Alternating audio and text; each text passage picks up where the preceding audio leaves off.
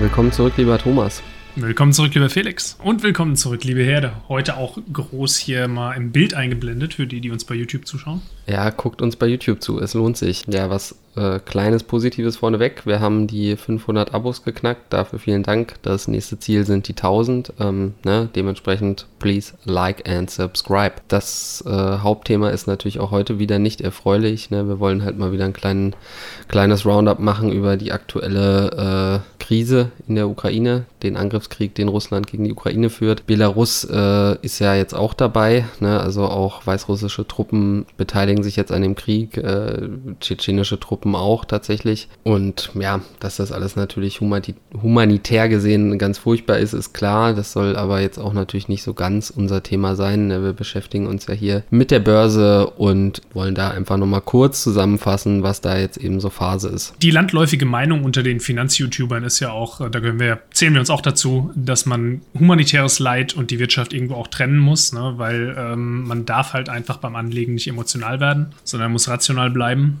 Klar, man kann seinen Prinzipien treu bleiben, aber ja. Ja, also ich meine, was ist, was ist passiert? Ne? Also russische Börsen wurden vom Handel ausgesetzt, die russische Börse selbst wurde auch geschlossen. Ich glaube, sie ist es immer noch. Also das hat auch echt zu sehr absurden äh, Situationen geführt, dass äh, die, die letzte Börse, die eben noch offen war, war in London und da wurden dann äh, die Aktien total verramscht und teilweise wirklich ähm, zum Nulltarif verkauft weil natürlich viele Fonds und so die äh, Aktien dann eben auch abstoßen mussten. Ne? Also durch, durch die Sanktionen ist so ein Fonds dann natürlich auch gezwungen, darauf zu reagieren. Was dann eben auch passiert ist, dass die ETFs äh, die russischen Aktien abstoßen mussten. Das hatten wir ja auch schon mal besprochen. Äh, betroffen ist da natürlich sowas wie MSCI, ähm, Emerging Markets und natürlich auch die All Country Worlds. Da ist der der Rahmen oder der Schaden in Anführungsstrichen halt auch nicht wirklich groß, muss man ehrlicherweise sagen. Ne? Also russische Aktien machen im MSCI Emerging Market 1,5 Prozent aus oder haben ausgemacht. Ne? Mm, es gibt aber natürlich auch sowas wie ein MSCI Russia. Der ist dann börsless, ja. Ja, also ich meine, das ist ja jetzt eh so ein bisschen die Situation, wer jetzt noch auf den Dingern hockt, sage ich jetzt mal. Ne? Und ich meine, wir haben ja da einige Kommentare auch gehabt von Leuten, die gesagt haben, dass sie da schon heftig investiert sind. Jetzt kannst du halt auch nichts mehr machen. Ne?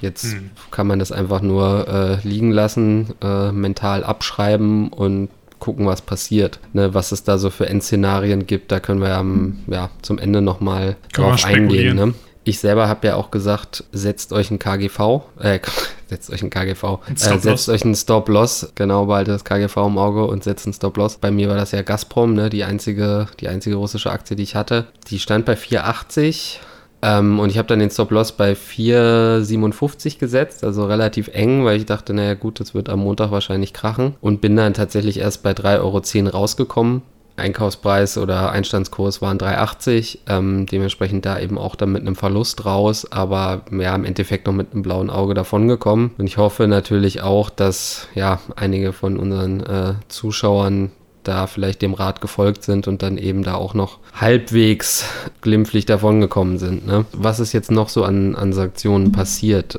Ähm, einige Unternehmen haben den Verkauf ihrer Produkte ausgesetzt. Ich glaube, die ersten waren Apple und Nike. Microsoft ist dann nachgezogen. Äh, Netflix ist jetzt nachgezogen und im Prinzip ist der gesamte Zahlungsverkehr zwischen der westlichen Welt und, und Russland ähm, äh, gestorben. Und das Einzige, was jetzt aktuell eben noch möglich ist, sind eben Zahlungen für Öl- und Gaslieferungen. Ähm, Im Rahmen dessen wurde ja auch äh, Nord Stream 2 als beendet erklärt. Die äh, Gesellschaft, die eben hinter Nord Stream 2 stand, hat Insolvenz angemeldet. Und jetzt drohen die Russen halt damit, dass äh, auch Nord Stream 1 nicht mehr befüllt werden soll, also dass eben keine Lieferungen mehr nach Europa erfolgen sollen.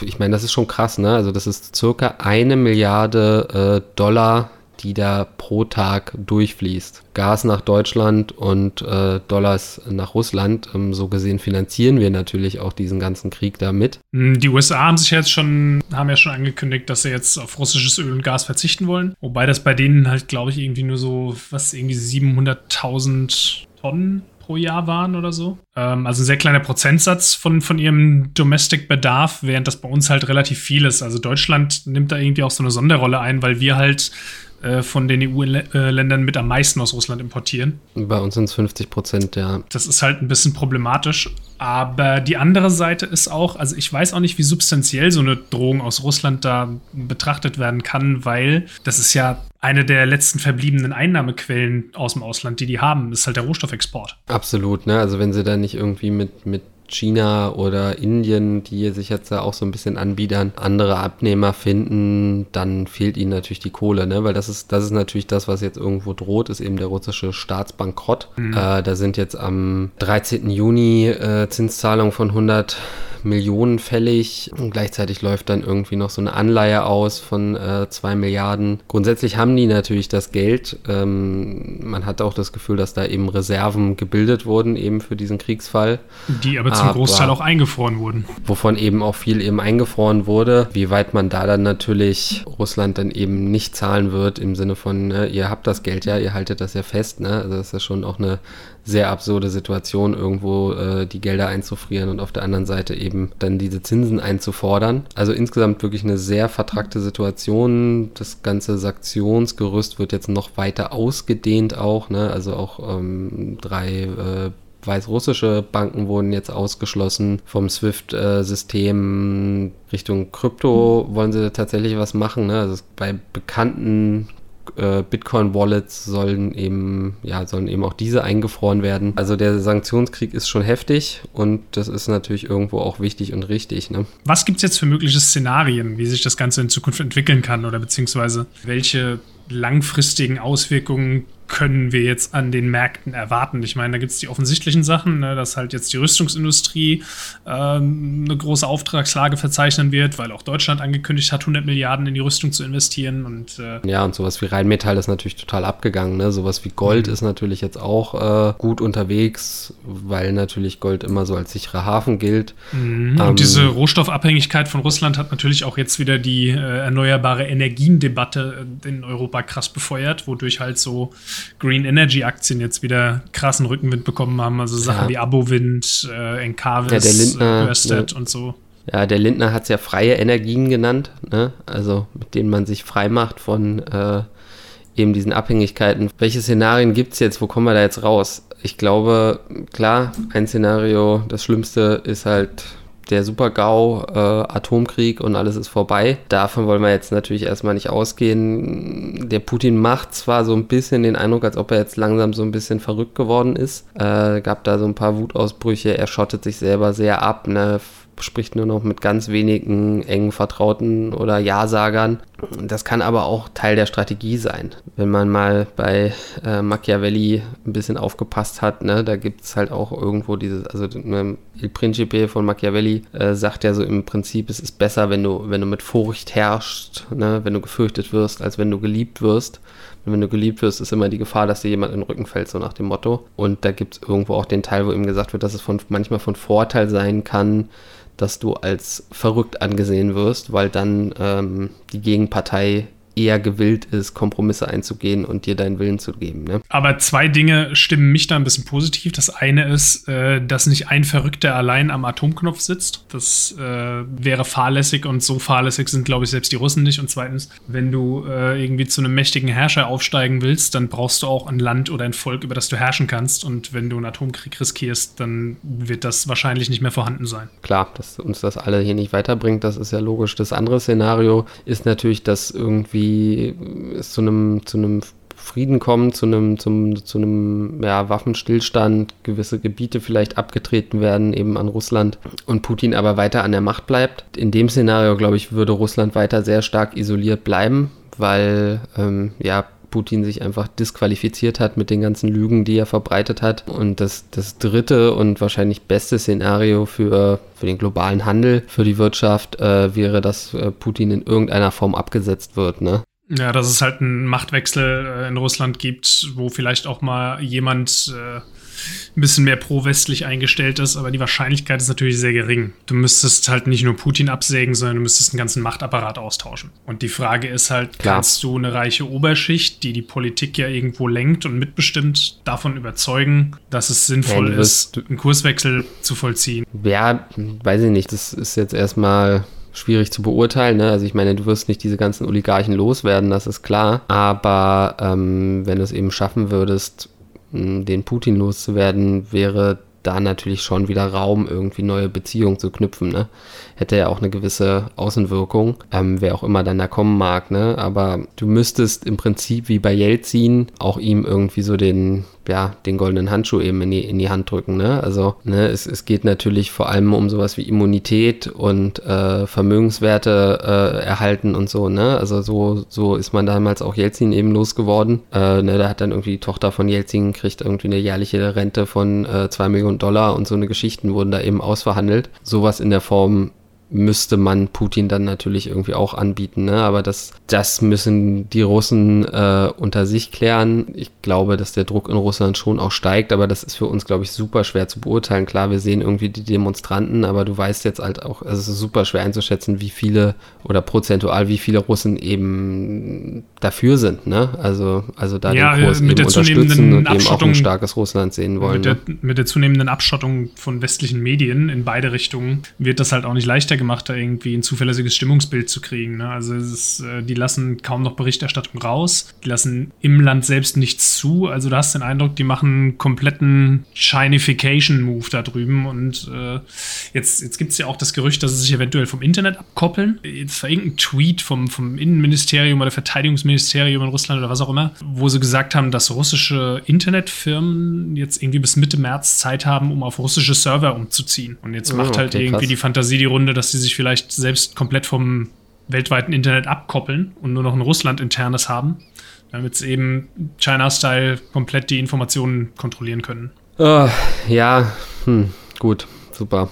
Und was heißt das jetzt äh, für uns Aktionäre? Ja, ich meine, diese Szenarien sind zwar alle relativ unterschiedlich, aber ich glaube, da gibt es ein paar Konstanten, die völlig egal, welchen Ausgang das Ganze hat, ja, eintreten werden. Das eine ist die Energiewende. Ja, also es ist relativ klar, glaube ich, dass der die Sektoren von Windenergie, Solarenergie und möglicherweise auch Wasserstoff äh, gewaltig Auftrieb erhalten werden. Und Ja. äh, das andere ist die Rüstungsindustrie und alles, was damit zusammenhängt, seien es jetzt Rohstoffe oder Elektronikhersteller oder Ne, wobei ich ja glaube, dass sich eben diese, der Effekt in der Rüstungsindustrie, der könnte auch dann relativ schnell wieder verpuffen, ähm, wenn es eben zu einer Entspannung der Lage kommt. Aber dass eben eine Clean Energy nicht nur den Planeten rettet, sondern uns eben auch unabhängig macht von äh, so geilen Ländern wie Katar, Saudi-Arabien, Russland etc. Äh, ich glaube, das haben jetzt viele erkannt. Dementsprechend auch wenn jetzt sowas wie der Global Clean Energy natürlich super gelaufen ist, glaube ich schon, dass da ja schon in, also wenn man jetzt langfristig denkt, auf 10, 20 Jahre da schon immer noch eine Menge passieren wird. Ne? Da also das- ist es vielleicht sinnvoll, einfach mal ein bisschen den Markt im. Auge zu behalten, wo irgendwelche Deals zustande kommen, die Namen von welchen Firmen da auftauchen. ne? Es gibt da viele große Player wie,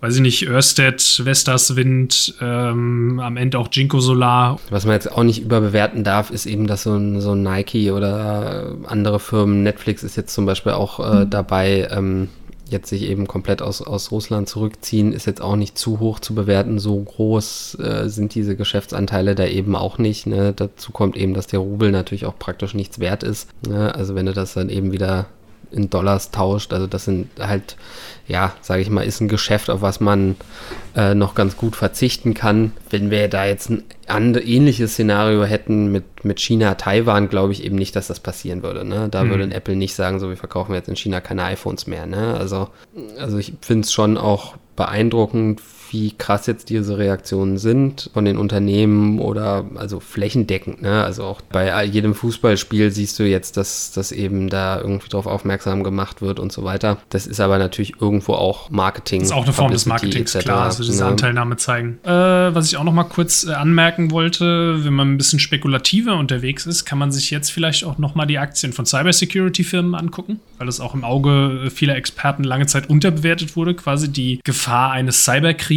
Und man kann ja jetzt beobachten, dass das in der Ukraine quasi der erste Hybridkrieg ist, der geführt wird, weil es halt auch auf elektronischer Ebene im Internet sich viel abspielt und Propaganda und Gegenpropaganda und Hacks hier und Gegen-Hacks da und sowas. Deswegen Cybersecurity wird jetzt auch, glaube ich, verstärkt wichtig. Und da kann man auch, wenn man sich in dem Metier ein bisschen äh, umschauen möchte, auf jeden Fall mal einen Blick drauf werfen. Sowas wie Palantir zum Beispiel, ne? Also ich persönlich würde Palantir nicht kaufen, weil ich diesen Peter Thiel absolut nicht ab kann. Das ist ja irgendwie so ein rassistischer äh, James Bond-Bösewicht, so in meinen Augen. Aber klar, grundsätzlich ist sowas natürlich auch äh, ein spannendes Thema und wird sicherlich auch in Zukunft eine große Rolle spielen. Ne? Ich meine, wir sehen, also auch Anonymous äh, hat ja auch den russischen Staat attackiert. Ne? Die haben dann auch die, die Webseiten von Gazprom offline genommen und, und von irgendwelchen Banken und so. Ne? Also das ist schon, mhm. schon krass.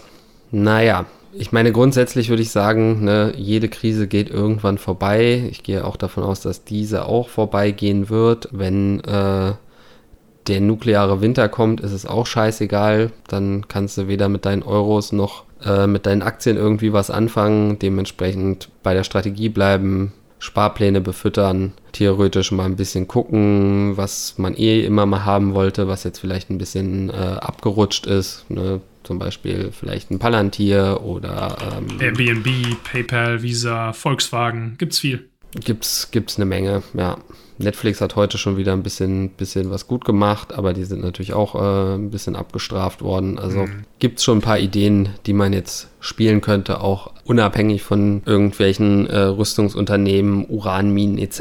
Es, ne? es muss also, nicht das Offensichtliche sein. Ne? Also es ist, äh, man darf ja nie vergessen, es äh, wird mir auch, je länger ich an der Börse bin, immer klarer, dass eben diese Muster sich wiederholen. Ja, und solche Kriege haben meistens V-förmige Auflösungen an der Börse. Also da hast ja. du einen, Absturz und dann hast du genauso auch wieder einen Anstieg. Die Frage ja. ist nur, wie lange zieht sich das Ganze noch hin? Und wie heftig wird der Absturz noch? Also nicht ins fallende Messer kaufen. Ne? Es kann gut sein, dass sich dieser Konflikt noch ein bisschen hinzieht, aber wenn absehbar wird, ähm, die kommen da jetzt langsam zu einer Übereinkunft, die ziehen ihre Truppen ab, gibt zwar noch ein bisschen politische Spannungen, aber der, der Konflikt löst sich auf, dann kann man vielleicht mal drüber nachdenken, reinzugehen. Und an der Stelle nochmal der wichtige Hinweis auf unseren üblichen Disclaimer: Das ist keine Anlageberatung, die wir hier machen. Wir raten niemandem Aktien zu kaufen oder zu verkaufen. Und das sind alles nur unsere persönlichen Ideen. Nee, also das hast du gut erkannt. Noch kurz die Ergänzung. Äh, genauso ist es natürlich auch, dass diese Hype-Themen wie eben Rüstung und äh, Clean Energy dann wahrscheinlich auch erstmal wieder Rücksetzer äh, sehen werden, wenn, wenn sich die Situation entspannt. Ne? Also auch das muss einem klar sein. Ne? Thomas, Stichwort BioNTech. Bin nach wie vor im Plus. Sehr schön, sehr schön. Ähm, so viel vielleicht dazu. Danke für eure Zeit und bis zum nächsten Macht's Mal. Gut.